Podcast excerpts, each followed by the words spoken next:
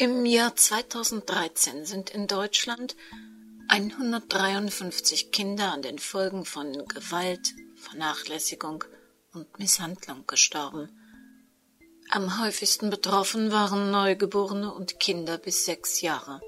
87 dieser Kinder starben, weil Eltern oder Angehörige ihre Aufsichtspflicht vernachlässigt hatten, etwa indem sie das Kind verhungern oder verdursten ließen. 61 Kinder wurden vorsätzlich getötet. Fünf starben an den Folgen schwerer Körperverletzungen. Jede Woche werden in Deutschland drei Kinder getötet.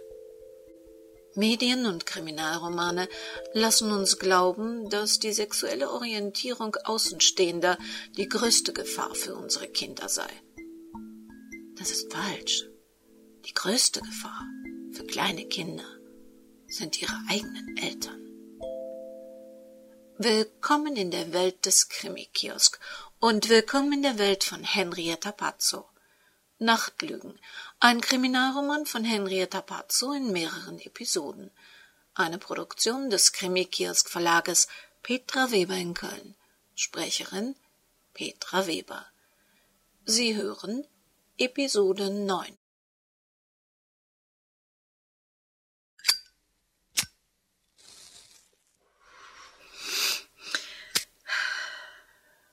Noch so eine Nacht und lange würde sie das nicht mehr aushalten. Daniela Löhr sah dem Rauch ihrer Zigarette in die Nachtluft nach.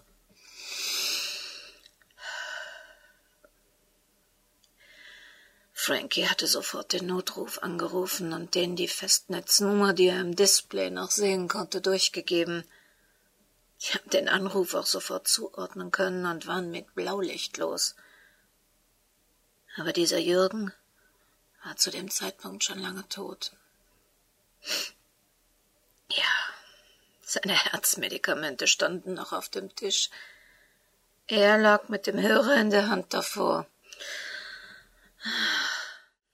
Jürgen Wiechmann, so war laut Rettungsmediziner sein Name, war live in ihrer Sendung gestorben.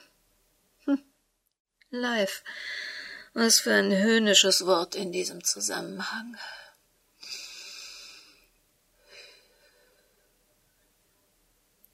Die Leitung und der Server für die Internetseite des Senders waren zusammengebrochen. Jeder wollte wissen, wie es dem Anrufer ging. Alle weiteren Anrufe drehten sich nur noch darum, ob der Notarzt unterwegs die Adresse herauszufinden und der Mann womöglich noch zu retten wäre.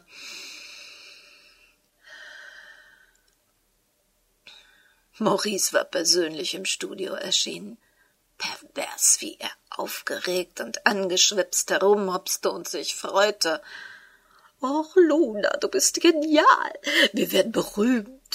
Luna, die Schicksalsgöttin. Oh, so steht das morgen in allen Zeitungen. Ein paar Telefonate habe ich dafür schon geführt. Deine Sendung wird die Sterbenden, Leidenden, Verzweifelten in Zukunft wie die Motten das Licht anlocken. Och, wir müssen überhaupt nichts faken. Das entwickelt sich gerade vor unseren Augen ganz von selbst. Genial. Luna, die Göttin der Nacht, des Mondes. Ah, Frankie, such mal raus, was die Mythologie da noch hergibt. Das bauen wir weiter aus. Du kriegst zwei Stunden mehr, Luna. Wir machen dir ein super Logo. Das wird toll. Einen Dämpfer hatte dann kurzzeitig ein Posting auf Twitter vom Social Media Team des Sponsors Radio Ticket for You gebracht. Hashtag Luna Lightly entwickelt sich zur Hashtag Todesgöttin. Zeit für uns den Sender zu wechseln. Sorry, Luna, aber wir lieben's nun mal Hashtag live. Was wiederum dem Twitter-Account von Radio Ticket for You einen Shitstorm vom Feinsten einbrachte – was denen einfiele, eine super Radiomoderatorin fallen zu lassen, die nichts dafür könne, wer sie anrufe und sich dafür auch noch für Menschen und ihre Schicksale interessiere. Alles im Wechsel mit Hashtag Todesgöttin, Hashtag Schicksalsgöttin, Hashtag Nightlies, Hashtag Luna Lightly. Sie hatte es mit diesen Hashtags in die deutschen Trending Topics des Tages auf Twitter geschafft. Ein zweifelhafter Ruhm. Auf ihrem Handy sammelten sich die Nachrichten. Sogar Jobangebote anderer Sender. Aus ihr war was geworden. Die kleine Daniela hatte es geschafft. Aber es fühlte sich nicht gut an. Sie hörte förmlich ihren Vater. Du wirst es nie zu etwas bringen, jeder, aber du nicht. Glaubst du etwa, das bedeutet was? Du bist wie eine Krähe, ein Aasgeier und willst dich am Unglück anderer bereichern, du nichtsnutziges kleines Ding. Was für eine Art Erfolg soll das sein? Komm her, sonst. Intuitiv ging Daniela in Deckung. Lächerlich. Das war doch nur ein Gedanke, eine Erinnerung, die sie zusammenzucken ließ und bewirkte, dass sie sich schützend an die Wand drückte. Eine sehr vertraute, immer wiederkehrende Erinnerung. Sie war ein Nichts. Sie war ein Nichts und würde es bleiben. Sie hätte es ihm nie recht machen können. Er hätte immer einen Grund zum Zuschlagen gefunden. Das wusste sie schon seit vielen Jahren, doch immer noch hatte er eine geheime Macht über sie, fühlte sie sich klein und traute sich nichts zu, hielt sich für wertlos, weil er ihr nie etwas zugetraut hatte, weil sie für ihn wertlos war. Daniela schüttelte sich. Nein, nein, nein, Schluss damit. Sie war liebenswert, Sie war nicht mehr klein, keine Versagerin. Zu Hause wartete ein Mann, der ihr das täglich bewies, der ihr das Gefühl gab, wichtig zu sein, und dem sie das Gefühl, wichtig zu sein, geliebt zu werden, täglich geben durfte. Nur eines war wirklich tragisch. Sie würden jetzt nie erfahren, wer Monika war.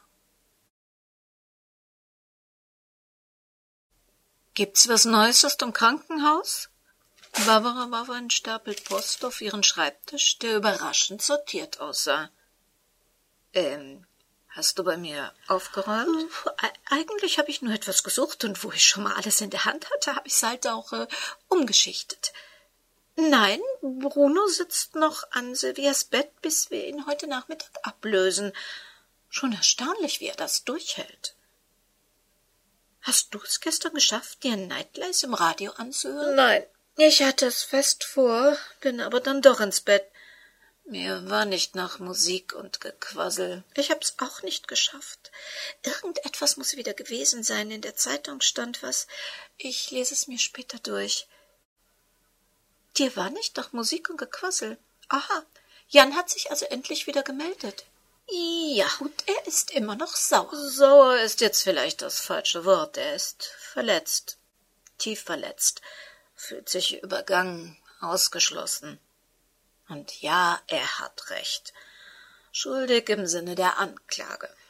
Beim nächsten Unfall dieser Art bin ich gewarnt und mache alles anders. Aber jetzt ist es eben zu spät. Er wollte unbedingt zurückkommen doch der Tod einer Freundin der Angestellten seiner Frau war für seinen Chef kein ausreichender Grund, für die letzten Tage einen Ersatz nach Rom einfliegen zu lassen, und alleine darf die Kollegin die Truppe nicht beaufsichtigen. Hm, die Stimmung ist entsprechend. Und bei dir? Fährst du während der Feiertage auf die Insel zurück, zu deinem Mann? Oh, ich bin ja froh, erst einmal weg zu sein. Mal schauen, wie sich das hier alles entwickelt. Ich fühle mich so angenehm frei. Wer weiß, vielleicht ändert sich das noch mit der aufkommenden Feiertagssentimentalität. Hat dein Besuch bei dieser Ricarda eigentlich etwas gebracht? Nicht wirklich. Die Frau ist furchtbar. Silvia kennt sie eigentlich kaum. Von früher weiß sie so gut wie gar nichts. Nur eins war komisch. Silvia soll eine peinliche Oma gehabt haben, die sogar Hausverbot für das Schulgelände hatte. Wie kommt denn sowas zustande? Ob die Oma wohl verwirrt war? Das soll im Alter ja öfter vorkommen. Hm. Fragen wir doch mal einen, der es wissen muss.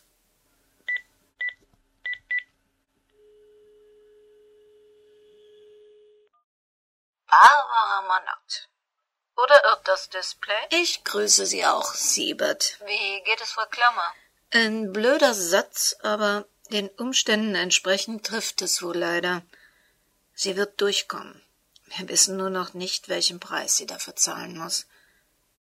Was soll ich denn diesmal für Sie tun? Haben Sie im Polizeicomputer auch Daten, wenn eine Person Hausverbot auf öffentlichem Gelände vor längerer Zeit erhielt? Es kommt darauf an. Wenn zusätzlich eine gerichtliche Verfügung gewirkt wurde, die Polizei mit der Durchsetzung beauftragt wurde, es sich bei dem öffentlichen Gelände um eine Botschaft oder ähnliches handelt? Vielleicht. Und nur theoretisch weil ich Ihnen natürlich nichts dazu sagen durfte. Aber ich bin neugierig. Wenn Sie in etwas wühlen, kommen ja meist Probleme auf. Wann war der Vorfall? Hm, ja, also in den Achtzigern, denke ich mal. Oh, das ist jetzt aber nicht Ihr Ernst. Um wen soll es denn da gehen? Vielleicht wäre unter dem Namen was zu finden, also vollständiger Name mit Geburtsdatum, Geburtsort und letztem Wohnort, falls bekannt. Nachname wahrscheinlich Klammer, Vorname, Geburtsdatum und Geburtsort sowie die letzte Anschrift unbekannt. Ein Scherz. Wie lustig. Sie glauben also ohne Eckdaten über Täter, Tatort, Tatzeit, mögliche Opfer könnte der Polizeicomputer behilflich sein? Sie glauben, wir können zaubern? Ja, das war natürlich unüberlegt von mir. Entschuldigung. Schreiben Sie es meiner Übermüdung zu. Zaubern also. Tja, da hätten wir mehrere Anzeigen wegen Beleidigung, Nötigung, übler Nachrede und Hausfriedensbruch gegen eine Elfriede Klammer. Allerdings reichen die zahlreichen Straftaten, die mit Geldbußen geahndet wurden, bis in die 70er Jahre zurück.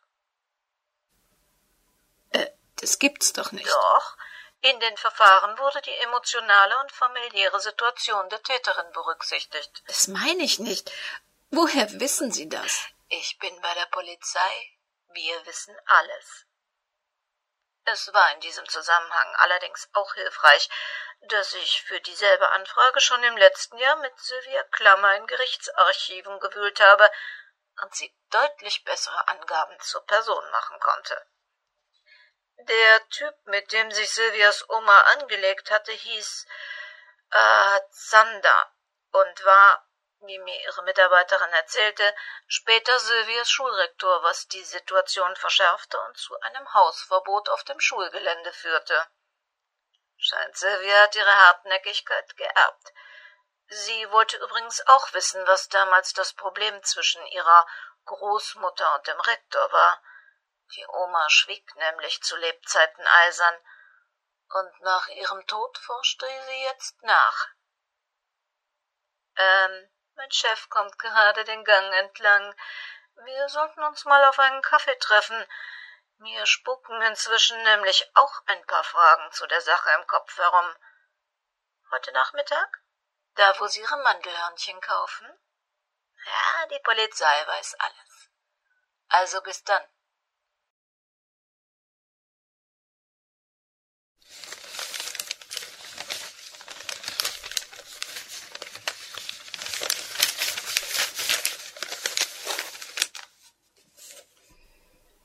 Das konnte doch nicht wahr sein. Das war doch ewig her. Das sollte jetzt hoffentlich nicht doch noch zum Problem werden. Ach, immer dasselbe. Kaum ist Gras über eine Sache gewachsen, kommt so ein Kamel und frisst es weg. Wie konnte das denn wieder passieren? ja klar, war ja Wolfgangs Idee gewesen. Der Baggersee ist eine todsichere Sache. Da wird kein Mensch je danach graben. Nächste Woche ist hier nur noch Wasser zu sehen. Tja, acht Tage später war tatsächlich überall Wasser, nur nicht da, wo Wolfgang und sie den R4 vergraben hatten. Der lag am Ufer. Oder besser darunter. Verdammt, da hatte er doch mehr als vierzig Jahre auch gut gelegen. Was buddeln die denn da plötzlich wieder rum? Gudrun Thaler starrte fassungslos auf die Zeitung.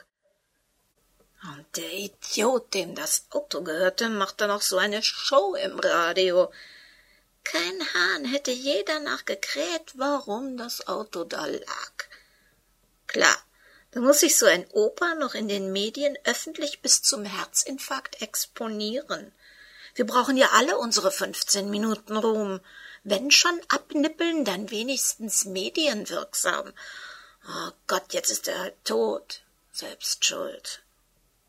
Das hätte glatt von Wolfgang sein können. Der meinte auch immer, sich in den Mittelpunkt stellen zu müssen. Hat mit Sicherheit an seinem Beruf. Die trumpften immer auf, machten ein Riesenspektakel und waren dann zu Hause doch nur lächerliche Weicheier. Mann, war sie froh, dass der zwölf Jahre später den Löffel abgegeben hatte. Noch ein paar Jahre mehr und der Zug wäre auch für sie abgefahren gewesen. Der Taler, den sie fünf Jahre später zum Trauertag geschubst hatte, war zwar auch kein großes Licht, aber er hatte wenigstens die Klappe gehalten.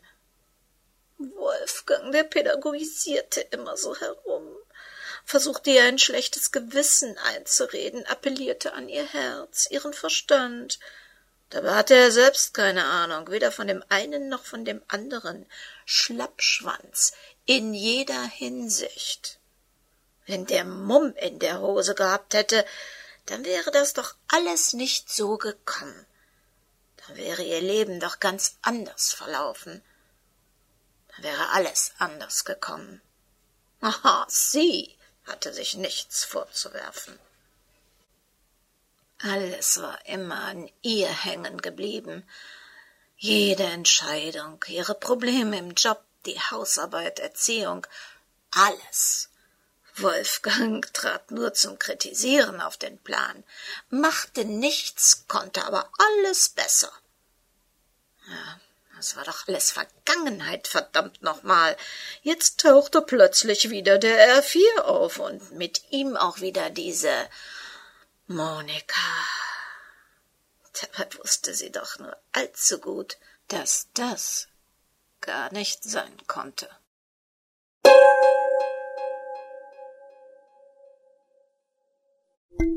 So langsam fügen sich ja die Dinge zusammen. Aber seien Sie sich mal nicht so sicher, dass Sie jetzt schon alles verstehen. Wir hören uns nächste Woche wie immer wieder.